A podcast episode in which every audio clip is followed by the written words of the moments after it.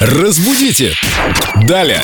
С нами Виктория Полякова, наш культуролог, знаток русского языка. Привет, Вика. Привет, ребят. Я тут наткнулся на ТикТок, где американцы завидуют нам из-за того, что мы можем читать русскую литературу на русском, потому что только русский язык передает депрессию, как никакой другой. О, ну нет.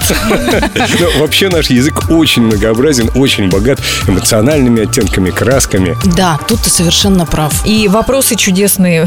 Добрый день! Здоровается с нами Денис Самсонов. Поясните, пожалуйста, принцип словообразования во фразе «лягте, полежите». Но Ну, надо сразу сказать, что она могла бы существовать только в русском языке. Подобную фразу я даже не представляю, как ее можно перевести на какой-то Ну, почему? другой язык. Я слышала краткую версию «ляж» четыре буквы. Или ляжьте, я вот такое тоже слышала. Ну, вообще предложение хорошее. Или в дрессуре есть «лежать», и собака сразу принимает нужную позу. А Интересно, если собаку дрессировать вот именно такими э, Ляжьте. хитрыми, да, вот такими выражениями. ляжьте, Собака полежите. возмутится, скажет, разговаривай со мной как петербуржец.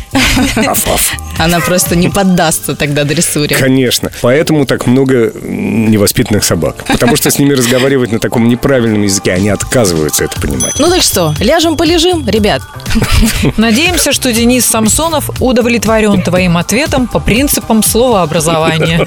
Диванные эксперты Виктория Полякова, Лена Денисова, Семен Зверев. Разбудите! Далее!